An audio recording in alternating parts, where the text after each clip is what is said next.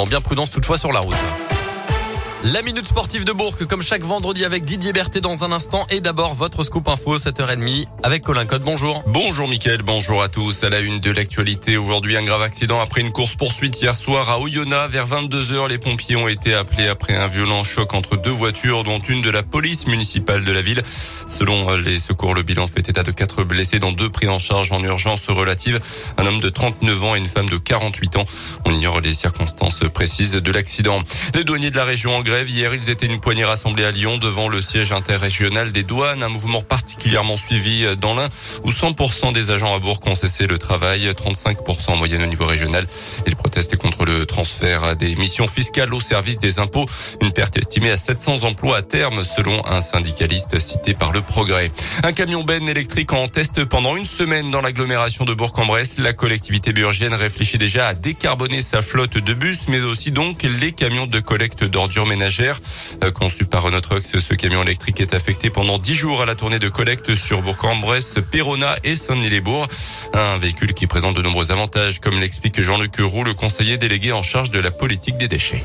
Un camion benne, une benne à ordures électrique consomme et rejette beaucoup moins de, CO2 qu'un camion diesel. Actuellement, les, camions de l'aglo sont tous au diesel. Quand on voit également euh, l'envolée des prix de l'énergie, il peut y avoir un intérêt également sur le plan économique, même si pour l'instant ces camions sont plus chers à, l'achat. Alors il y a également des, avantages du point de vue du, travail des agents. Les agents de Grand Bourg l'agglomération euh, font remonter déjà euh, qu'ils ont un confort de conduite et un confort de travail par rapport au, quasi silence du camion.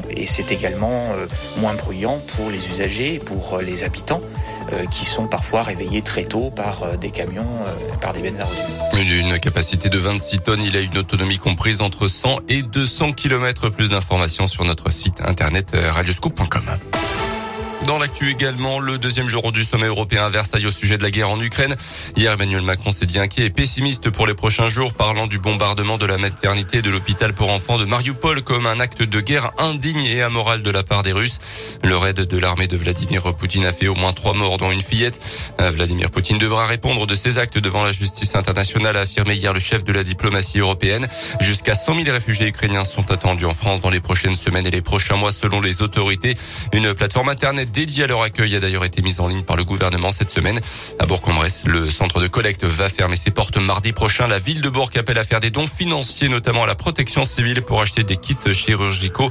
La municipalité qui invite également les personnes parlant ukrainien à Bourg à se rapprocher des services de la ville. Retour au niveau 1 du protocole sanitaire dans les écoles à partir de lundi prochain. Ça veut dire que c'est la fin du port du masque dans les classes pour les enfants et les adultes. Fin du protocole aussi en entreprise, même si les employeurs pourront continuer à l'imposer. L'enlever de manière générale à l'intérieur, sauf dans les transports, dans les établissements de santé et les maisons de retraite, par exemple? L'épidémie de Covid n'est pas pour autant terminée. Le nombre de nouveaux cas repart à la hausse en France. Près de 75 000 ces dernières 24 heures. C'est 15 000 de plus en une semaine. Par contre, le nombre de patients hospitalisés continue à baisser.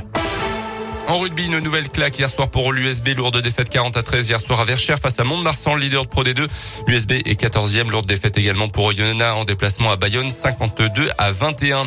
Et puis début de la 28e journée de Ligue 1, ce soir Saint-Etienne joue à Lille à 21h. Dans les autres matchs, Clermont recevra Lorient dimanche après-midi. Lyon accueillera Rennes euh, également euh, dimanche. De son côté, le FBBP se déplacera ce soir à Saint-Brieuc.